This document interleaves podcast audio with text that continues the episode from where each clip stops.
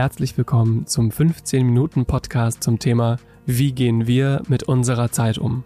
Ich bin Henning von Hertel, mache als Herr DK Musik und befrage Kreative nach ihrer Zeit. In dieser Folge verdreifachen wir das Zeitkontingent. Wir haben nämlich das Staffelfinale vor uns. In den vergangenen 14 Folgen ging es immer um die persönliche Perspektive auf das Thema Zeit. Damit wir aber einmal einen Fokus auf äußere Einflüsse setzen können, die unsere persönliche Zeit prägen, habe ich mir für diese Sonderfolge Lars Weißbrot eingeladen. Er ist Redakteur im Feuilleton der Wochenzeitung Die Zeit. Ja, ja, ich weiß. Und hostet mit seinen KollegInnen Nina Power und Ijoma Mangold den Podcast Die sogenannte Gegenwart. Vor einigen Wochen erschien ihre Folge mit dem Titel Macht Vollzeit unser Leben kaputt, in dem sie sich intensiv mit diesen Einflüssen auseinandersetzten. Da Lars Weißbrot außerdem studierter Philosoph ist und eine Leidenschaft für Themen wie Geldtheorie, Politik und Arbeit hat, macht ihn das zum perfekten Gast für diese vorerst letzte Folge. Ich wünsche, wie immer, viel Vergnügen. Lieber Lars, freut mich, dass du dabei bist. Äh, lieber Henning, ich freue mich über die Einladung, danke. Wie sah denn dein Tag bisher aus? Oh, mein Tag war heute einigermaßen entspannt, weil ich heute nicht gearbeitet habe. Das heißt, als Daddy in der Rush Hour des Lebens habe ich den ersten Kita-Run morgens absolviert und bin dann weiter mit Kinderwagen unterwegs gewesen. Das ist ja immer so eine interessante Dynamik, weil man nicht genau weiß, ähm, vielleicht andere Eltern, die schon mal kleine Kinder hatten, werden das vielleicht kennen. Weil man nicht genau weiß, darf man stehen, darf man sich ins Café setzen und sitzen bleiben oder muss man ähm, weiterrollen, weil der Schlaf nur rollstabil ist mit dem Kinderwagen. Um, ähm, und im Café wird dann geschrien und so weiter und so fort. Aber das ist ja eher ein kleines Problem. Das ist ja eher was Flaneurhaftes dann. Ja, und dann durfte ich kurz sitzen bleiben und habe mir einen Kaffee geholt, wollte einen Text bearbeiten. Also in dem Sinn habe ich doch ein bisschen was gearbeitet. Aber das ging dann so eine halbe Stunde gut und dann musste ich weiterrollen. Und dann dann ist ja, dann tritt es ja doch oft auf. Ich weiß nicht, ob das andere in deinem Podcast schon mal erzählt haben, dass äh, wir, ich weiß nicht, wir, was eigentlich, ja, kreativ, Menschen der Rush Hour des Lebens, die auch von Social Media sich die Gehirne durchlöchert haben, dass hier immer so komisches die Autorin Theresa Büker nennt das Zeitkonfetti haben. Also kurz bevor wir jetzt uns zu dieser Podcastaufnahme verabredet haben, mhm. ähm, wusste ich dann nicht mehr, okay, du hast jetzt noch irgendwie zehn Minuten, aber du kannst nicht mehr irgendwo rein, du kannst dich auf die Parkbank setzen, aber was machst du jetzt eigentlich mit den zehn Minuten da? Und? Ja, wahrscheinlich, ich weiß es jetzt schon gar nicht mehr, wahrscheinlich habe ich das dann blöd totgedaddelt und mich durch Twitter gescrollt oder sowas. Ja. Absoluter Klassiker auch. Ja.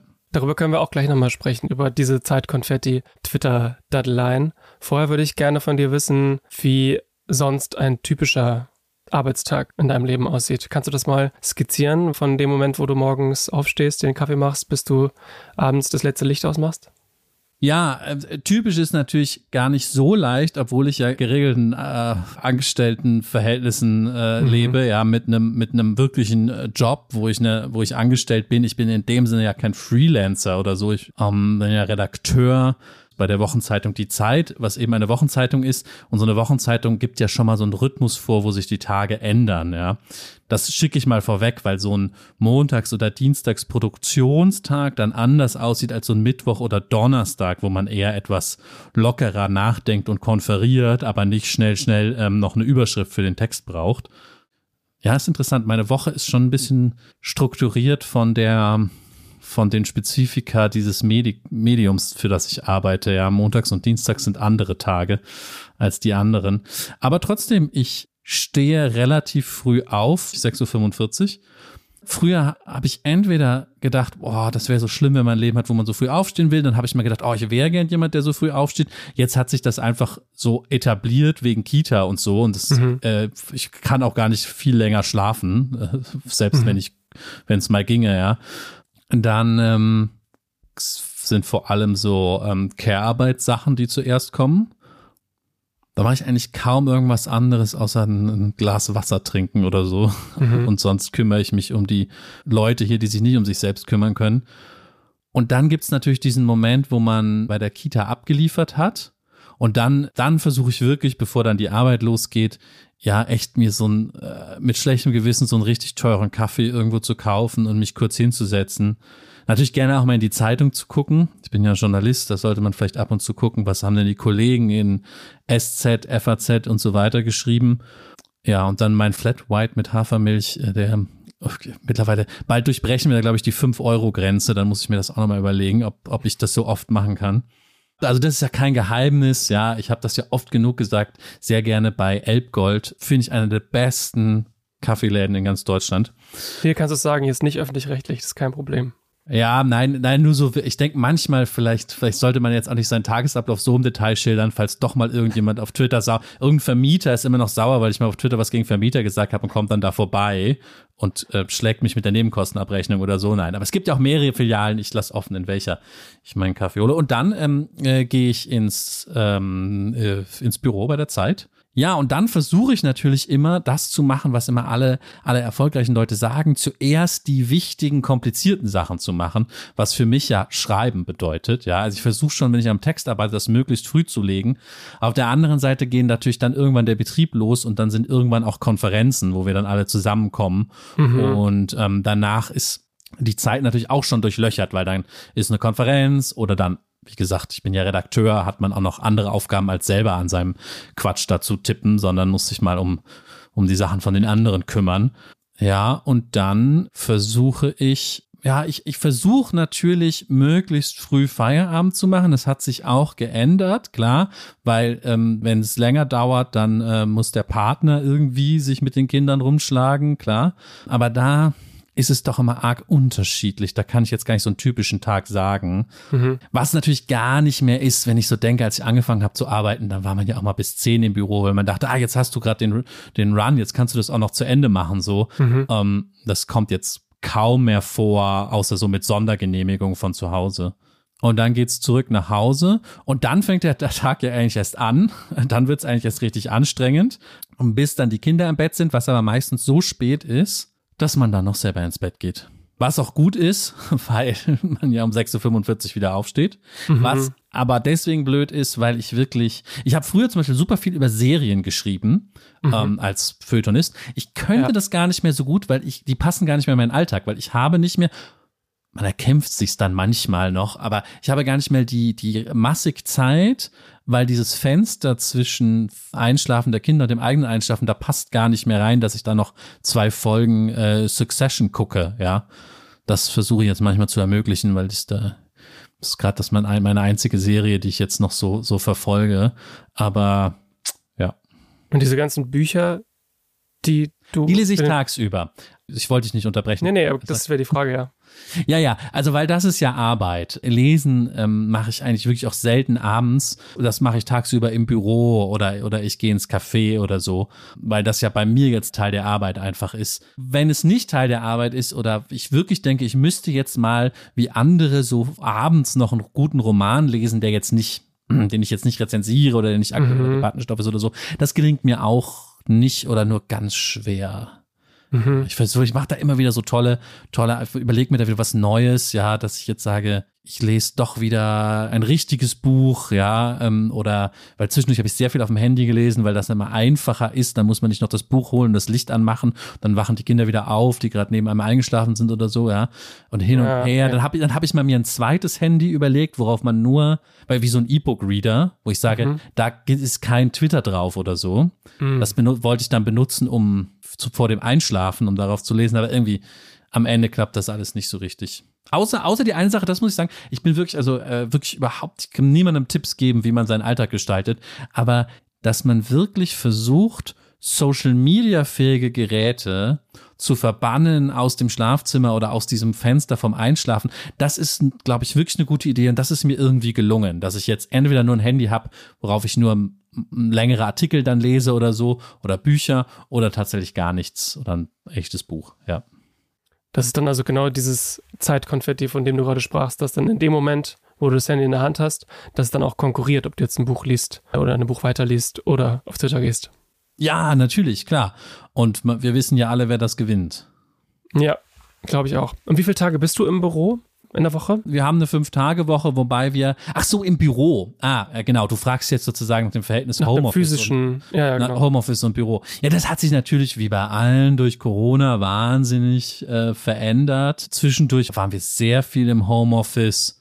Jetzt war es 50-50 oder so vielleicht bei mir. Ist schwierig zu sagen, das so genau abzuzählen. Ja. Gibt es überhaupt dann mit Kindern diesen Moment, wo du das Gefühl hast, so jetzt habe ich Freizeit? Ja, ja, klar, natürlich, weil manchmal gibt es ja auch Partner oder Großeltern, Mhm. Babysitter, die, die übernehmen. Und, und die Kita sowieso, manchmal hat man auch das Glück bei kleineren Kindern, wie ich ja schon eben beschrieben habe, die schlafen ja dann manchmal auch noch so im Kinderwagen ganz ruhig und das ist dann vielleicht auch ein bisschen Freizeit, klar, ja. Und gibt es etwa irgendwas, was du dir ansonsten noch vornimmst? Oder ist es genau das, was du eben gerade beschrieben hast, dass es einfach nur diese kleinen Taktiken sind? Äh, Ich nehme mir den ganzen Tag super viel vor. Also ich will das alles immer noch viel mehr, wie, wie jeder, glaube ich, will das so viel mehr optimieren und verschrauben. Ich träume immer davon, dass ich keine, äh, habe ich heute Morgen noch zu meiner Frau gesagt, ähm, ich gehe jetzt wieder leer, weil äh, das sozusagen bestimmte Wege zum Beispiel in die Kita bringen und dann muss man wieder zurück nach Hause oder von da zum Büro, dass die nicht sozusagen, dass die nicht irgendwie einfach nur Pendelei sind, sondern ähm, also mein Traum ist zum Beispiel einfach die Strecken zu joggen. Mhm. Also zum Beispiel, man muss zur Kita und wieder zurück nach Hause, dass man den Rückweg joggt oder von der Kita und dann nach Hause, ja. Dann wäre ich zwar so ein Typ, der dann immer in der Kita mit so Joggingklamotten aufschlägt, weil er dann irgendwie, aber so, aber klappt, also klappt eh nicht. Ja. Mach ich dann, mache ich dann immer doch eh nicht, ja. Weil das ist natürlich auch immer wie bei Twitter versus Buch immer diese Abwägung. Ah ja, entweder du gehst jetzt joggen oder du setzt dich hin und trinkst noch einen Kaffee und isst vielleicht noch ein Franzbrötchen. Äh, doch, lieber Franzbrötchen, ja. ja. Mhm.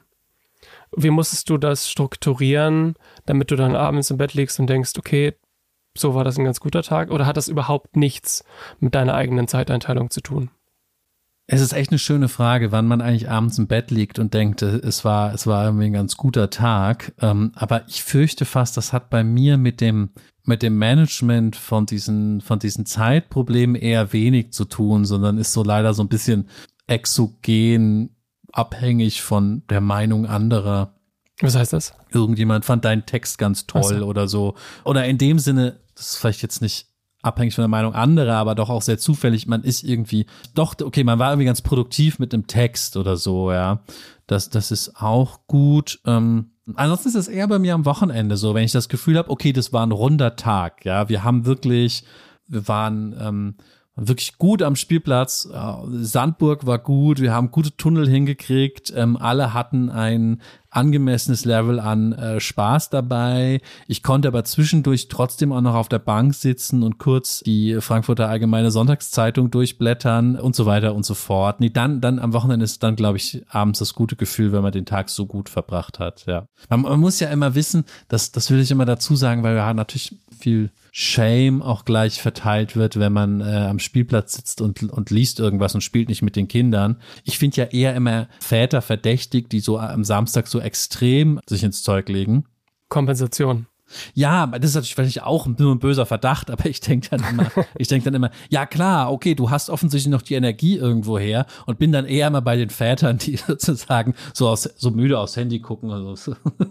Da will eigentlich gar nichts lesen, eigentlich schlafen die so halb, ja, und sich freuen, wenn kurz irgendeine Rutsche interessant genug ist, dass man da kurz aufs Handy starren kann und auch wieder bei Twitter gucken kann, warum man die FDP blöd findet oder die Woken oder was auch immer da der Reiz ist, ja. Lars, ich möchte mit dir ein wenig rauszoomen. Und zwar habe ich mit dir einen studierten Philosophen zu Gast. Das möchte ich schamlos ausnutzen. Und über Zeit ganz generell sprechen. Also erstmal über die, die wir haben, also Lebenszeit. Und es gibt diesen Satz von der US-amerikanischen Dichterin Annie Dillard, den ich sehr gerne mag, weil er so unmittelbar, wie ich finde, mit dem eigenen Leben zu tun hat. Ganz egal, wie das Leben aussieht.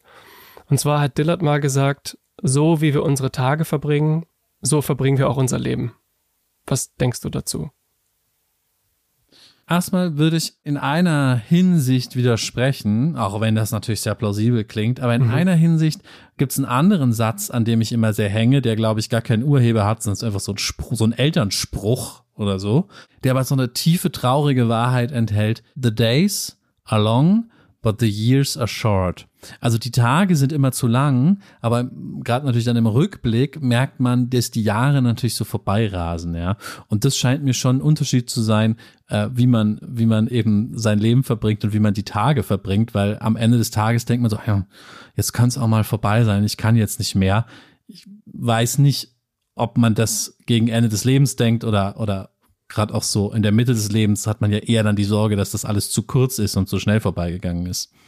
Okay, das ist interessant. Ich hatte gleich im Kopf, naja, aber wenn man so einen langen Tag hatte, das kann ja auch ganz schön sein, aber du hattest gleich so das Negative, ah, nee, dann ist der Tag auch endlich mal vorbei im Kopf. Also sag mal ein Szenario, wo ein langer Tag was Schönes ist, weil man viel erlebt hat oder ja, genau. eine lange Wanderung gemacht hat. Oder wie, was stellst du dir unter dem langen Tag vor? Naja, ich finde immer, wenn man, also ich finde, das beste Beispiel ist auf Tour fahren. Ich weiß nicht, mhm. ob du mal so eine Lesereise gemacht hast oder so, aber vielleicht ist es vergleichbar mit, wenn du immer irgendwo hinfährst und mhm. Äh, in eine Uni fährst oder so. Mhm. Wenn man auf Tour fährt, dann treffen wir uns ganz früh morgens am Proberaum, laden alles ein und fahren wir in mhm. irgendeine andere Stadt, dann bauen wir da alles auf, dann passiert zwischendurch noch irgendwas, dann fährt man vielleicht mal zum Radiosender, gibt dann noch kurz ein Interview, isst noch was Kleines, Soundcheck und so weiter, dann hat man abends Konzert dann spricht man danach noch mit den Leuten, dann lädt man irgendwann wieder ein und dann fährt man irgendwo hin oder übernachtet dann da. Und dieser Tag, auch wenn eigentlich von den Tätigkeiten jetzt gar nicht so wahnsinnig viel passiert ist, hat sich sehr, sehr lang angefühlt.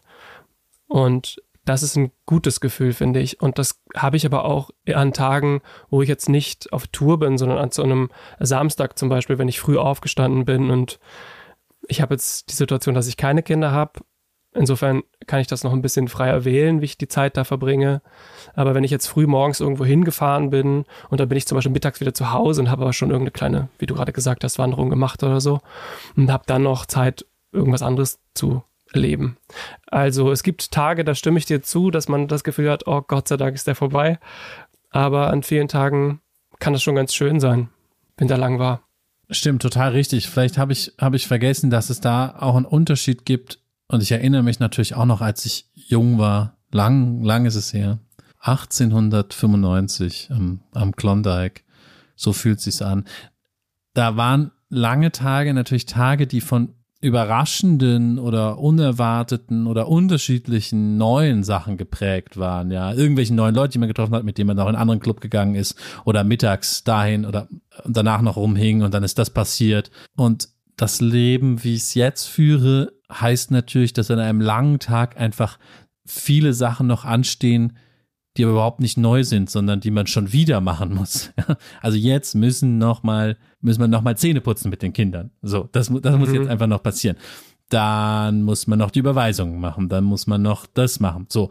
Und das sind ja, es geht jetzt gar nicht darum, ob die Spaß machen oder nicht, sondern einfach wiederkehrende wiederkehrende Items. ja, ähm, vielleicht macht das ein bisschen den Unterschied aus. Routinen. Du glaubst, dass die Wiederholung von eher unliebsamen Tätigkeiten dazu führt, dass man den Tag eher als unangenehm langgedehnt wahrnimmt, anstatt wenn man neue Dinge tut, dass sie eher, dass es sich lang anfühlt, aber auf so eine gute Art und Weise lang. Ja, ja. Vielleicht hat es auch was zu tun mit, wie selbstbestimmt das ist. Das passt jetzt nicht ganz zu so einem Touralltag, weil der ja nur auf gewisse Weise selbstbestimmt ist, auf andere Weise ist ja alles vorgegeben. Also du musst da und da sein, da musst du dann zum Soundcheck sein, da kannst du ja nicht sagen, oh, jetzt mal jemand noch einen Spaziergang, sondern mhm, ja. da musst du das Konzert spielen und so. Aber trotzdem hat es natürlich vielleicht auch damit zu tun, mh, hm, wie sehr man ja für andere da sein muss in Verantwortung mhm. und wie sehr man einfach an so einem langen Tag machen kann, was man will. Das passt jetzt vielleicht eher zu meiner eigenen Jugenderinnerung, wo man einfach gedacht hat, ja, was könnte ich denn jetzt noch anstellen? Ah, ich rufe mal den an, der ist vielleicht noch im Sixpack in Köln. Um, ähm, und äh, es ist doch erst zwei Uhr nachts, ja, dann gehen wir da noch hin oder sowas, ja, das ist dann nicht sehr geprägt durch Verantwortungsgefühl. Weil du eben von den langen Tagen gesprochen hast, sind die stressig für dich? Oder kommst du ganz gut damit zurecht, dass einfach viel zur gleichen Zeit passiert? Ja, viel zur gleichen, das ist interessant. Dieses viel zur gleichen Zeit ist, glaube ich, gar nicht so mein Problem. Mhm.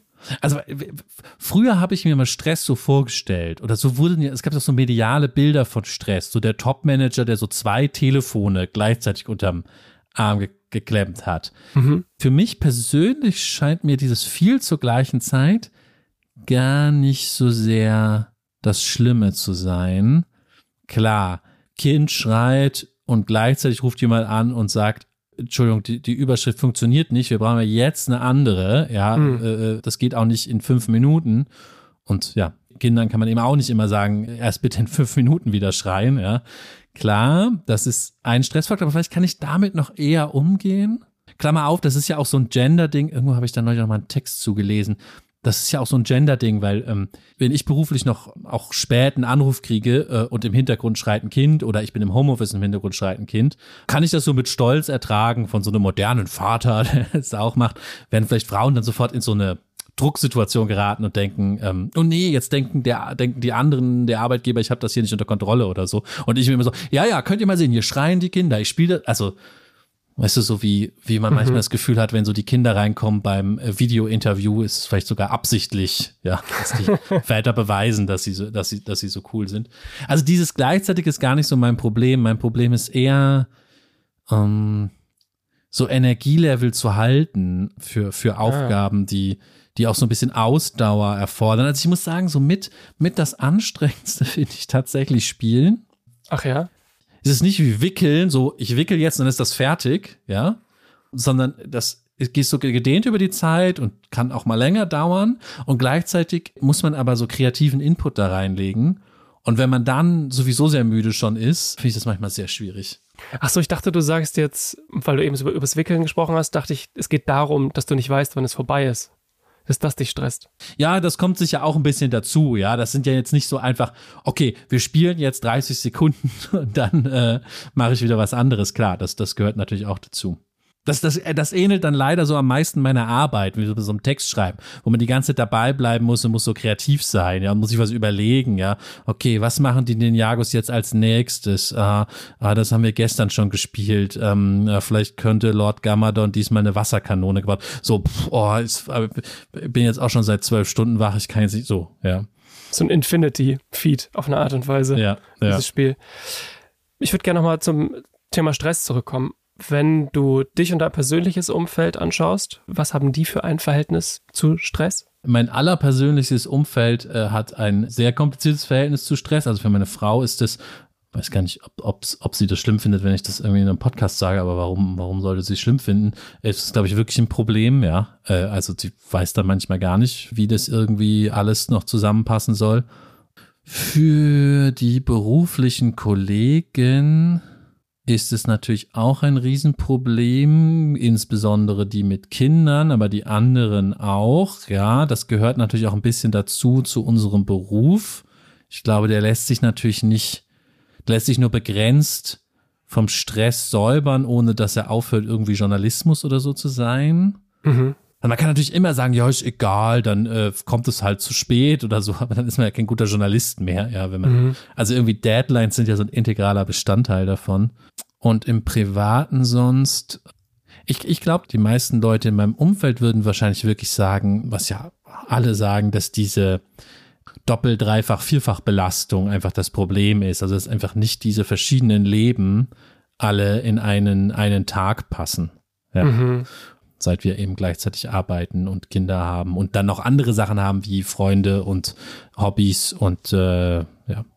Ich wollte nämlich gerade auch mal mit dir über die These von der eben angesprochenen Journalistin Theresa Bücker und dem Soziologen Hartmut Rosa sprechen, die beide viel mit dem Thema Zeit arbeiten. Die sind beide der Ansicht, dass sogenannte Zeitarmut kein Problem von mangelndem Zeitmanagement ist, sondern dass sich das auf politische und gesellschaftliche Strukturen rückführen lässt. Das siehst du auch so, oder? Ja, aber ich muss sagen, ich finde, ich, ich fand Theresa Bückers Buch thought-provoking, also ich denke seitdem darüber nach. Also ich muss allerdings auch gleichzeitig zugeben, dass jenseits von so einigen konkreten Begriffen wie Zeitkonfetti, ich persönlich, habe ich auch in unserem Podcast gesagt, wir haben darüber gesprochen, nicht besonders erhellend fand, weil eher für mich noch mehr Fragen sich stellen, seit, seit ich weiter darüber nachdenke. Also mhm wir haben Zeitnot, ist die These, und das ist ein politisches Problem. Jetzt muss man ja aber erstmal, das, das tut sie natürlich aber erstmal festhalten, dass die Hauptdaten, die man da befragen würde, in eine andere Richtung deuten. Ich habe es neulich noch mal irgendwo gelesen für die USA. Ich weiß nicht, ob sich das für Deutschland sehr unterscheidet, aber wenn du den mittleren Arbeiter, also im Median, das mittlere Arbeitseinkommen nimmst vom Jahr 2015 und ähm, dich fragst, wie verhält sich das zum Median Arbeitseinkommen, also Arbeit und Löhne hier alles zusammen. Ähm, es geht jetzt nicht um Blue-Collar-Worker, sondern um alle, die ja, abhängig beschäftigt sind. Wie verhält sich das zum Medianeinkommen von 100 Jahren vorher, also von 1915, ja? Dann kann man insofern man solchen Berechnungen vertraut. Es ist ja sehr schwierig, über so einen langen Zeitraum hinweg so Wertmaßstäbe irgendwie objektiv zu halten. Aber dann kann man sagen, der Arbeiter 2015 müsste 17 Wochen im Jahr arbeiten, um auf dem Wohlstandsniveau von dem von 1915 anzukommen. Um, und dann könnt ihr eigentlich sozusagen den Stift oder was auch immer, den Schraubenschlüssel fallen lassen. Und vor diesem Hintergrund ist es, ist es ja erstmal schwierig, die Zeit nur zu erklären. Ja, wo kommt sie dann genau her? Ja, Logischerweise kommt sie daher, dass wir natürlich nicht leben wollen wie 1915. Ja, also wir haben natürlich viel höhere Ansprüche an unser Leben, müssen deswegen auch mehr arbeiten. Punkt eins. Aber das muss man natürlich alles so im Detail so aufdröseln und auch in Zusammenhang miteinander bringen. Das andere ist, ähm, dass ich glaube, je länger ich jetzt drüber nachdenke, wird mir schon klar, und das sagt Theresa Bücke auch immer wieder in ein paar Sätzen, aber vielleicht muss man das wirklich nochmal unterstreichen, die Freizeit, die wir dazu gewonnen haben, dadurch, dass wir produktiver geworden sind als Gesellschaften, als Volkswirtschaften, da haben wir uns entschieden, sie ans Ende des Lebens zu setzen. Also die zusätzliche Freizeit, die wir gewonnen haben, akkumuliert vor allem in der Rente. Ich finde, man kann das doch sogar sogar so schön machen, wenn zumindest die von uns, die angestellt beschäftigt sind, aber bei Freiberuflern dann je nachdem, weiß ich gar nicht, können die auch freiwillig in die gesetzliche Rente einzahlen oder zahlen in ihre Rente ein. Aber mhm. ich sehe ja immer auf meiner Gehaltsabrechnung, dass da ein Batzen abgeht an Rentenversicherung und das ist sozusagen der Teil, den ich für Freizeit aufwende, ja. Mhm. Das ist sozusagen das, was von Freizeit abgeht. Davon kann ich mir jetzt eben nicht noch ein besseres iPhone kaufen, sondern ich kaufe mir davon Freizeit. Die ist nur irgendwann anders. Ja, später. Kann man jetzt darüber diskutieren, ob das vernünftig ist oder nicht. Mhm. Ja, und dann weiß ich nicht, die Zeitnot, die gefühlte. Mhm. Ich glaube, ein bisschen hat sie auch damit zu tun, dass wir das Gefühl haben, dass es so wahnsinnig schwierig geworden ist, irgendwie die ganze Care-Arbeit zu verrichten. dass ja die Perspektive aus der Bücher auch darauf blickt. Ja, nicht nur, aber schon. Und das, das ist ja nochmal eine eigene Frage, ja. Warum ist Care-Arbeit eigentlich so teuer, so, so schwierig zu organisieren? Wo sind die ganzen Care-Arbeiter? Wie können wir das anders regeln? Du hast jetzt viele Punkte angesprochen. Sorry, ja, zu, zu viele Sachen. Aber ich denke seit, also wir haben, das Buch ist Anfang des Jahres erschienen, wir haben eine Podcast-Folge zugemacht. Ich denke sozusagen laufend weiter darüber nach und äh, ja. Einmal zu diesem, zu diesem Lebensstandard aus den verschiedenen Zeiten und dem Median, den du angesprochen hast. Ist da auch alles drin, wie Miete und Lebenserhaltungskosten und so weiter? Das ist wahrscheinlich schwer zu berechnen, oder? Ja, ich liebe ja diese Themen und, und fuchse mich da auch gerne ein, aber um da dir jetzt gute Antworten zu geben, müsstest du, glaube ich, irgendwie einen schlauen Wirtschaftshistoriker einladen, der dir das genau auseinander nimmt. Das ist natürlich alles hochproblematisch. Ein großes Problem ist, dass eine Sache da oft fehlt, ähm, die sollte man vielleicht erwähnen, nämlich Wohneigentum klar, dass die Leute irgendeine Wohnleistung beziehen, also irgendwie wohnen müssen, das kann man schon versucht man schon sozusagen durch die Zeit hinweg zu vergleichen, ja. Manchmal fehlt aber, ich kann das jetzt für diese Berechnung nicht genau sagen, oder oft fehlt aber, dass es früher günstiger war, Wohneigentum zu erwerben. Insofern wir also hier sitzen und denken, wir wollen jetzt aber eine Eigentumswohnung in Eppendorf haben, ist es natürlich ein wahnsinniges Problem. Wir müssten dann wahnsinnig viel arbeiten und rechts immer noch nicht, ja, mhm. um uns das zu ermöglichen, ja. Vielleicht oder sicherlich mehr als äh, zu Zeiten, als eben die Immobilienpreise noch nicht so hoch, hoch waren. Aber das bezieht sich erstmal nur aufs Wohneigentum. Aber das kann natürlich mhm. ein Unterschied sein, ja. Mhm. Die Leute, die sich das ermöglichen wollen, die dann ihre Raten abbezahlen wollen, die darauf sparen, klar, die müssen natürlich wirklich viel Zeit für Arbeit aufwenden, ja. Der zweite Punkt war die Rente, dass du sozusagen jetzt, wenn man das so nennen möchte, gibt ja diesen Satz, jemand investiert in seine Zukunft. Das klingt ja eigentlich so ein bisschen auch wie die Rente ist eigentlich genau das.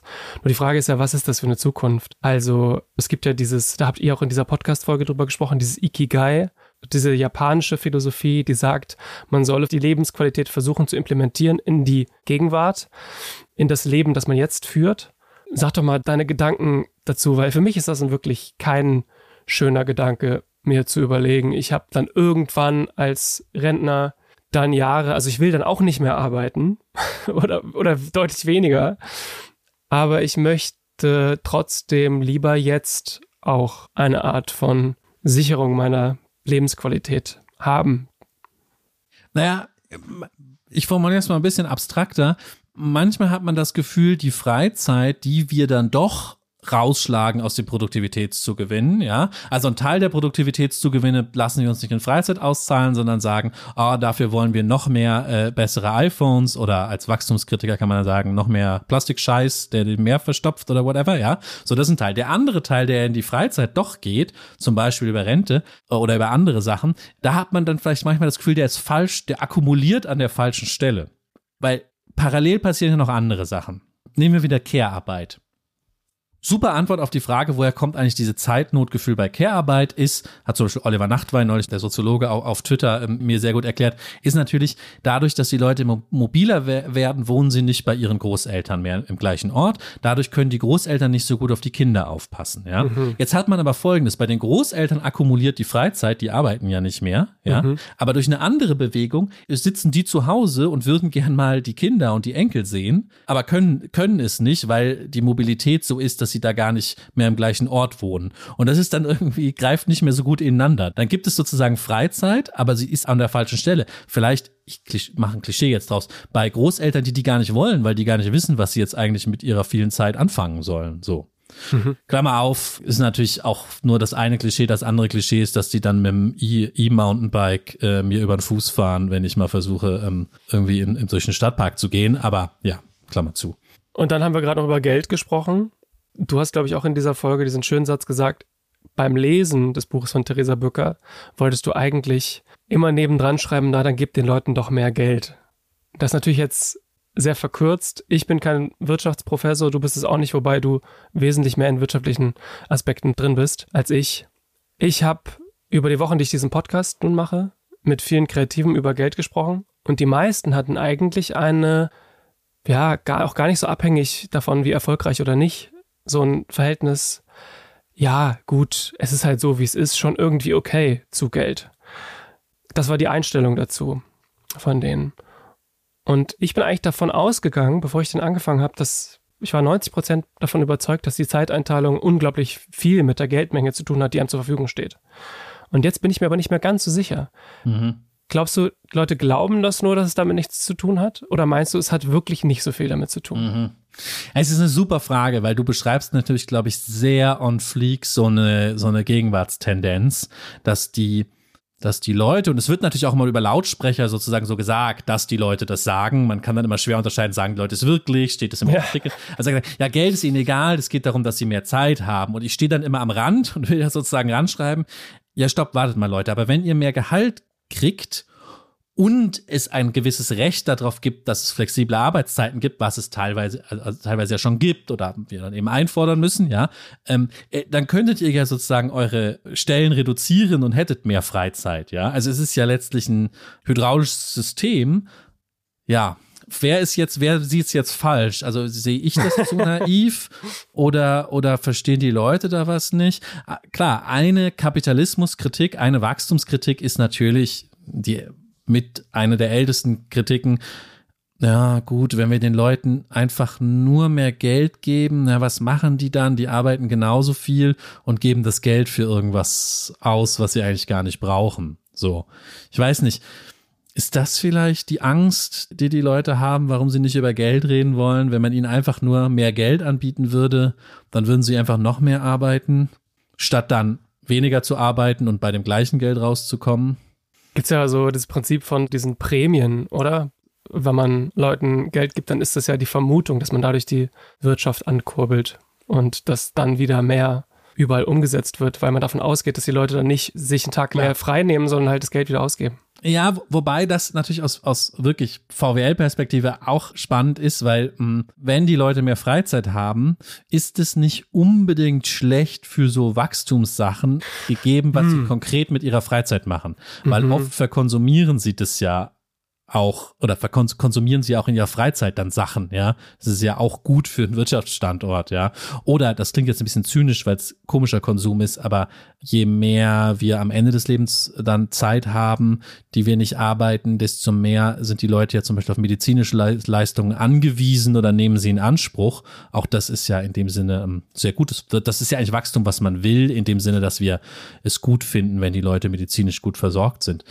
Ja, da wird's dann schwierig. Ich find's so interessant, dass du diese Beobachtung hast. Und es stimmt total, dass die Leute denken, naja, das mit dem Geld spielt nicht so die Rolle. Und ich, ich beziehe jetzt einfach mal die Position und sage, vielleicht machen sie da einen Fehler. Vielleicht ist das der Fehler. Vielleicht sollten sie nicht über Zeit nachdenken, sondern erstmal über Geld nachdenken. Behaupte ich jetzt einfach mal. Ich meine, ich habe ein Album zum Thema Zeit gemacht. Das nächste Album müsste dann wahrscheinlich von Geld handeln. Ja, vielleicht. Ähm, ich meine, wir, wir haben es natürlich, wir haben, oder du als wirklich, also du bist ja Musiker, das ist ja jetzt nicht, ähm, nicht wie ich, äh, der irgendwie trotzdem so einen Vertrag hat, wo irgendwas drinsteht, ja. Also einen Angestelltenvertrag, ist vielleicht auch ein Vertrag. Da ist natürlich besonders schwierig, ja, mit wem willst du verhandeln, ähm, wer, was passiert, wenn du streikst, ja. Auf der anderen Seite, klar, es gibt natürlich viele politische Fragen, Stichwort Verwertungsgesellschaften, Stichwort ähm, Förderungen, die, wo man kämpfen kann, dass man einfach mehr Ressourcen einem zur Verfügung gestellt werden. Ich natürlich würde sonst immer so eine Perspektive auf gewerkschaftliche Arbeit und Streik legen und denken, okay, gerade jetzt in der aktuellen Situation, die Leute sollen jetzt irgendwie alles dafür tun, dass sie mehr Löhne kriegen und dann können sie sich da auch aussuchen, ob sie sich das auszahlen lassen wollen oder lieber ein bisschen früher Feierabend machen. Du hast gerade eben schon ganz am Anfang des Gesprächs gesagt, du gibst, ich hoffe, das hast du schon on air gesagt, viel Geld für Kaffee aus? Ja, das habe ich auch, das habe ich auch on air gesagt, das war mir nämlich sofort peinlich danach. Da sagt sofort jemand bei Twitter, Lars Weißbrot, der sagt hier immer bei Twitter, dass Reiche böse sind, aber selber bezahlt er 5 Euro für den Kaffee. Das ist bei ACAB mitgemeint. Nee, wie geht, wie geht der Spruch? Ähm, bei Eat the Rich mitgemeint. Eat, bei Eat the Rich mitgemeint. Aber bei ACAB im Zweifelsfall. ist auch mitgemeint. Ja. Ich würde dich trotzdem gerne fragen, was dein persönliches Verhältnis zu Geld ist und wie sich das vielleicht entwickelt hat. Ja, also mein Problem ist wirklich, dass ich meine, meine Alltagsausgaben einfach mehr in den Griff kriegen muss. Da habe ich manchmal ein schlechtes Gewissen bei sowas dann denke ich wieder, na ja, man gönnt sich ja sonst nichts, ich habe keine teuren Hobbys, ich reise nicht viel oder so. Aber da bin ich manchmal ein bisschen, bisschen äh, schludrig. Habe ich aber auch schon manchmal drüber geschrieben. Ich hatte mal eine Phase, manchmal geht das ja auch von selber wieder weg. Ich hatte mal eine Phase, da habe ich wahnsinnig viel Geld für Carsharing ausgegeben. Einfach, weil ich, da war ich allerdings noch kinderlos, weil ich einfach gedacht habe, nee, es wäre jetzt nett, einfach zwei Stunden mit dem Auto durch Hamburg zu fahren, über die Kölbrandbrücke oder so. Das zeugt vielleicht auch von einem schlechten Verhältnis zu Geld, einem falschen, naiven, kindlichen. Das ist aber gut. Ja, ich mag das auch immer in diesen Podcast-Folgen. Ich höre das immer sehr gerne, wenn jemand hadert. Insofern, ich finde das, find das immer gut. Bevor wir gleich zum Schluss kommen, ich würde mit dir nochmal über ein Thema sprechen, wofür du auch prädestiniert bist, zu deinem unschönen Verhältnis zu oder gespaltenen Verhältnis zu Twitter. Das erörterst du öffentlich. Und da habe ich auch mit meinen Gästen viel drüber gesprochen und auch da waren sie sich uneinig über ihr Verhältnis zu Social Media. Die einen haben gesagt, man müsse das einfach akzeptieren, dass man da ab und an reingesogen wird. Andere mhm. empfanden das als Abtauchen und beinahe meditativ. Meine Mitmusikerin Resi Reiner ärgerte sich über ihren Social Media Konsum und sprach von Suchttendenzen.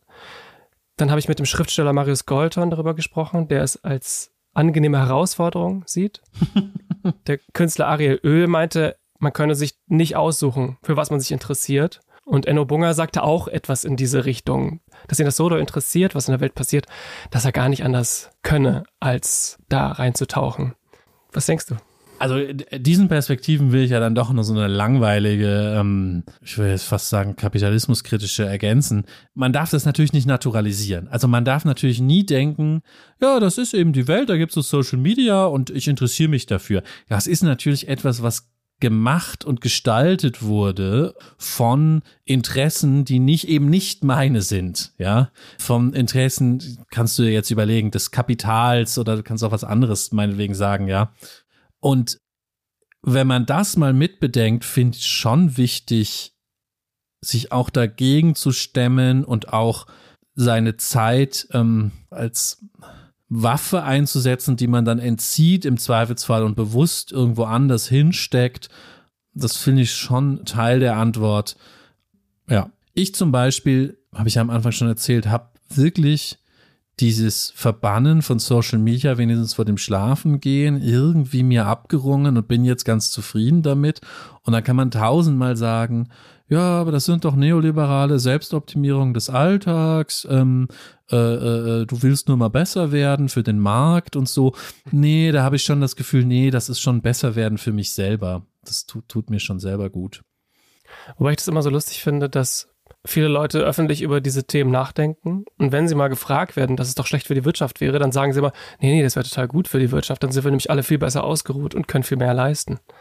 Ja, also das ist, das ist natürlich die andere große Frage bei der Zeit. Man hat, man hat inzwischen in der Ideologiekritik so hochgerüstet, dass man das Gefühl hat, egal was ich mit meiner Zeit besser mache. Jemand hat schon mal das Argument gemacht, dass es eigentlich nur für meinen Arbeitgeber ein, auf meinen Arbeitgeber einzahlt, ja, dass ich das mache. Eigentlich mache ich es nicht für mich. Ich weiß nicht, das ist ja auch eine traurige Perspektive. Also dann wäre ja wirklich, also in diesem kompletten Verwertungszusammenhang, der unentfliehbar ist, wäre die einzige Antwort wirklich, sich selber zu zerstören. Wenn alles andere nur die Interessen, die gar nicht meine sind, bedient, dass ich so ein bisschen mehr mir meine Zeit gestalte, ja, was, was soll ich da machen? Dann soll ich einfach saufen. Das wäre dann so das alte Punk-Programm dagegen. Einfach in die Kneipe setzen, saufen.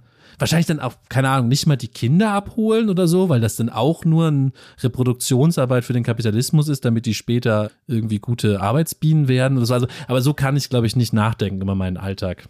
Wenn du einen Blick in die Zukunft wirfst, in deine Zukunft und dir da deine Zeit anschaust, hast du irgendeinen Wunsch oder im besten Fall irgendeinen konkreten Plan, jetzt abgesehen von, na, dann ist irgendwann Rente und dann habe ich Zeit. Hast du da irgendwas? Ja, ich würde gerne, wenn die Kinder aus dem Haus sind, so ein Paar mit meiner Frau werden, die ähm, in so einem ungewöhnlichen Verkehrsmittel so entlegene Weltregionen bereist. Also weißt du, dass man sagt, wir sind mit einem Traktor durch die Mongolei gefahren. Früher saßen die immer bei Lanz am Ende, weil man der letzte Gast bei Lanz. Da ist noch Lars Weißbrot, der ist mit einem Traktor, ja, durch, bis, bis zum Ayers Rock in Australien gefahren. Durch die Wüste Gobi geleimt. Mit dem Leimroller. ja. Ich belasse es mal bei dieser halblustigen Quatschantwort, die du auch gerne noch rausschneiden kannst, wenn sie nicht lustig genug war. Ich danke dir, Lars, dass du dabei warst. Das war's. Vielen Dank fürs Zuhören. Das war ein toller Prozess, aus dieser kleinen Idee so ein schönes Projekt wachsen zu sehen. Vielen Dank an das ganze Diffus-Team für das Vertrauen und natürlich ihre Zeit. Der größte Dank geht an Pia Schneider und Torben Hodern. Ich danke euch. Danke auch an Gunter Buskis und Tapete Records für die Nutzungsmöglichkeit des Podcast-Studios und meinen lieben Freundinnen und Kolleginnen für den Input. Da seien zum Beispiel Frederik Rosebrock, Pauline Hahn, Isa Schwarzenberg, Julius Rodigkeit, Sebastian Genzing genannt aber natürlich auch alle anderen. Ich habe aus jeder Folge irgendetwas Wertvolles mitnehmen können, daher seien euch hier alle Folgen ans Herz gelegt. Danke also auch an meine fantastischen Gäste Lina Mali, Ariel Öl, Susi Bums, Mayberg, Resi Reiner, Enno Bunger, Martin Schüler, Carla Kaspari, Marius Goldhorn, Mine, Maximilian Mock, Stella Sommer, Sebastian Matzen, Francesco Wilking und Lars Weißbrot. Zeit für Zeit ist ein Podcast von HRDK und Diffus. Redaktion Pia Schneider, Torben Hodern, Henning von Hertel. Produktion Pia Schneider, Henning von Hertel.